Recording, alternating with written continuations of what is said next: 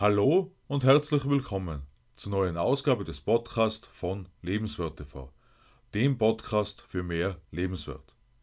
Mein Name ist Stefan Josef und ich freue mich, dass du heute wieder in meinen Podcast hineinhörst.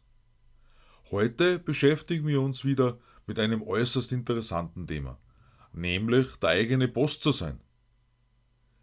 Wenn ich von mir ausgehe, welchen Reiz es für mich lange Zeit bereits dargestellt hat, ein Boss zu sein, kann ich mir schon vorstellen, dass diesen Reiz enorm viele Menschen verspüren.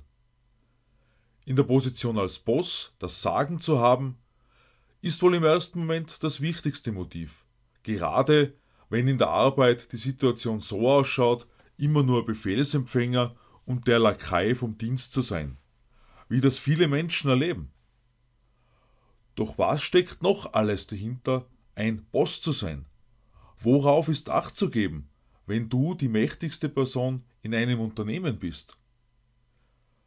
Durch meine Tätigkeiten in den vergangenen drei Jahren habe ich einen sehr guten Einblick gewinnen können, mit welchen Entscheidungssituationen Vorgesetzte tatsächlich konfrontiert sind.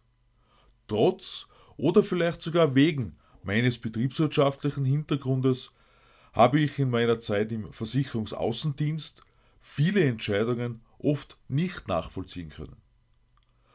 Doch es spielen so viele Befindlichkeiten von den sogenannten Stakeholdern eine Rolle, dass der bestmögliche Weg für alle Seiten ein schwieriger zu finden ist. Dabei spielt auch die Verantwortung gegenüber den Mitarbeitern eine gewichtige Rolle, gerade wenn wir an die bereits seit Monaten andauernde Situation denken. Welche Maßnahmen waren tatsächlich notwendig, um die Mitarbeiter zu schützen. Mein persönliches Wissen rund um das Thema Gesundheit herum haben mich dabei sehr nachdenklich gemacht. Deshalb meine Frage. Bist du auch bereit, zu 100% die Verantwortung zu übernehmen, wenn du dein eigener Boss bist? Solange du allein tätig bist, hast du zwar mit deinen Produkten und Dienstleistungen eine Verantwortung gegenüber deinen Kunden, aber in erster Linie gegenüber dir selbst. Sobald du Menschen zu dir holst, um ein Team aufzubauen, kommt deine Eigenschaft als Leader zu 100% mit ins Spiel. Denn was macht einen Erfolg eines Unternehmens wahrscheinlicher? Ein autoritärer Herrscher oder ein Leader, der mit einer Vision sein Team begeistert? Ein Leader, der Menschen auch durch schwierige Zeiten mit Mut und Zuversicht durchführt anstatt sie mit ihren Ängsten allein zu lassen. Es geht also um viel mehr, als einfach nur das Sagen zu haben, es sind die Menschen, die das Zentrum sind, gerade in der heutigen Zeit.